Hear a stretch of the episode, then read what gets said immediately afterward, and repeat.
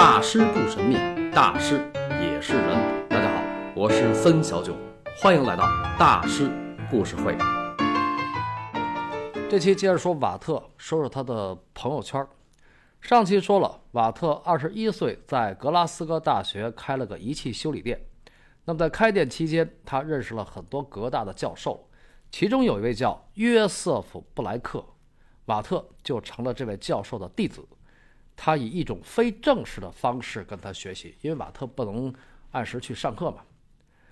这个约瑟夫·布莱克是18世纪的英国化学家和物理学家，物理学里比热这个概念就是他提出的，所以这位恩师对瓦特改良蒸汽机至关重要。那么，在1782年，瓦特也提出了一个概念，就是 horsepower。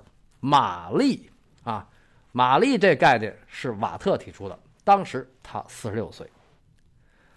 不过搞科研是个非常艰巨的事儿，因为不能及时变现嘛。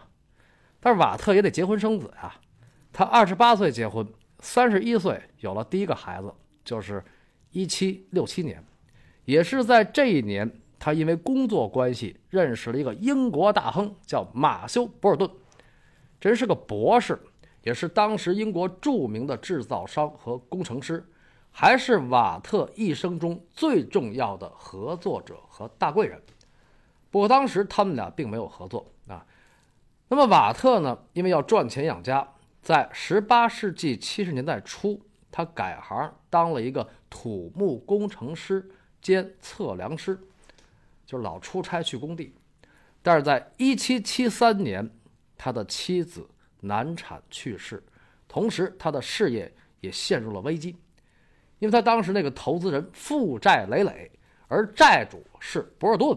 哎，这个时候，博尔顿就收购了瓦特三分之二的专利权，然后在1774年，瓦特就来到了英国的伯明翰。啊，这个伯明翰是博尔顿的地盘啊，这博尔顿能量相当大。啊，比如跟客户谈报价，跟国会谈延长瓦特的专利权期限，这些他都一一摆平。因为这个瓦特呢是个典型的学究技术型人才，心思细腻，不善言辞，动作迟缓，容易焦虑，这都是史料上的记载啊。那听着这些，好像这人啥都干不了是吧？但是。瓦特的专注力极强，思维力极深，而且极有毅力。其实我觉得，正是因为他有着那样的外在看起来的短板，他的能量啊，内在能量才容易聚合到一起。不过说到这儿，有的听众可能会想：那博尔顿不会把瓦特给坑了吧？那么精的一主啊！这个真没有。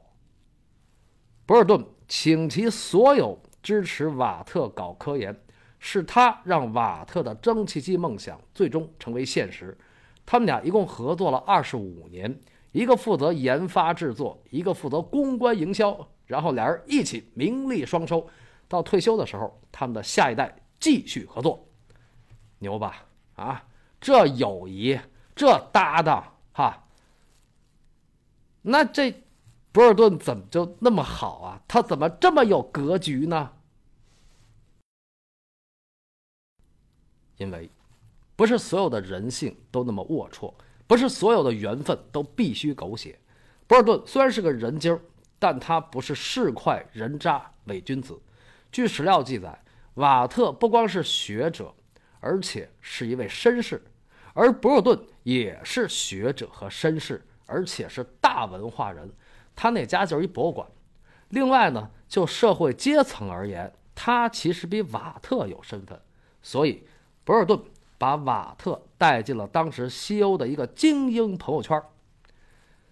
咱们现在说起朋友圈啊，包括什么混圈子、入群啊、社群，好像这都是微信时代的新发明似的。其实这些自古就有。太远的就不说了啊，比如博尔顿，他就是当时欧洲一个高端社群的发起人之一。他的那个群或者说社团成立于一七五六年，当时叫月球圈你看，当时人就有那圈儿哈。到一七七五年，月球圈更名为月球社，也翻译成月光社。这月光社，一帮人每个月月底都把钱花个精光是吗？这月光社当然不是这意思了，啊，月光社是什么呢？月光社是一个由十几位学者和工业家组成的民间社团，想进这个社、入这个群，得是在自身领域有突出贡献的人。注意啊，是贡献。不是资产，比如瓦特刚进去的时候也没啥资产。那么有资料显示，该团体同时期的与会成员从未超过十四人，他们自诩为月光狂人，每到月圆之夜就聚在一起谈笑有鸿儒。哎呀，这些大咖们在一起聊天，聊科学，聊工业人文，这该是多么豪横的头脑风暴啊！那么，月光社是以英国人为主，其中的几位核心成员都是改变世界的人，比如瓦特啊，这就不多说了啊。而博尔顿是瓦特蒸汽机的天使投资人，然后有一位叫乔赛亚·韦奇伍德，是英国陶瓷之父、工业革命的杰出领袖之一，他创建的英国陶瓷大牌韦奇伍德是王室特供，至今。网上有售，这卖的好贵好贵了啊！而一七九三年，英国以向乾隆皇帝祝寿为名，派使团来到中国。当时的英国大使献上的国礼中，就有韦奇伍德工厂生产的碧玉瓷，啊，叫碧玉瓷。然后这个乔赛亚·韦奇伍德，他有一个亲家，也是月光社的核心成员。这个人就是大名鼎鼎的进化论之父达尔文，他爷爷。达尔文他爷爷是当时英国著名的医学家、发明家、植物学家和生理学家以及诗人。他曾拒绝为英国王室当御医，但他是博尔顿的家庭医生。那么，在月光社的核心成员里，还有一个人我要特别说一下，真是个美国人。怎么美国人也加入月光社了呢？月光社不是英国人的吗？呃，因为美国是移民国家，那么这个美国人他爷爷是个英国铁匠啊。这个美国人就是美国之父本杰明·富兰克林，是他创建了美国哲学学会，是他发明了避雷针，是他起草了独立宣言。所以，十八世纪法国有位著名的经济学家叫多尔戈，他称颂富兰克林。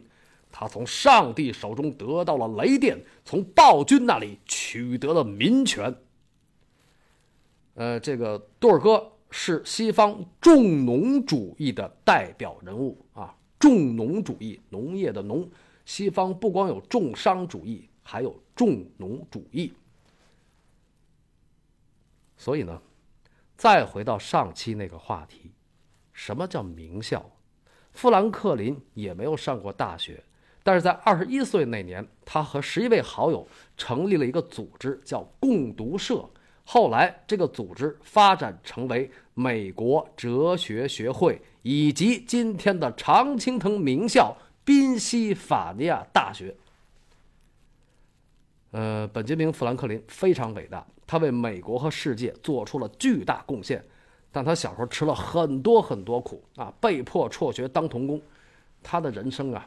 有空我得讲讲，多说两句啊。宾夕法尼亚大学简称宾大，根据2017年福布斯富豪榜，宾大校友中的亿万富豪人数全美排名第一。而2023年福布斯富豪榜里的中国首富是谁呢？还是农夫山泉的创始人。钟闪闪先生，钟闪闪出身书香门第，身为革命后裔，祖上是清末的一位篆刻大家。但是，他小时候也是被迫辍学，念到小学五年级就没法再念了，然后去学了泥瓦匠。恢复高考以后，考上的也不是什么名校，可他为什么能成为中国首富呢？而且是连续三年：二零二一、二零二二、二零二三。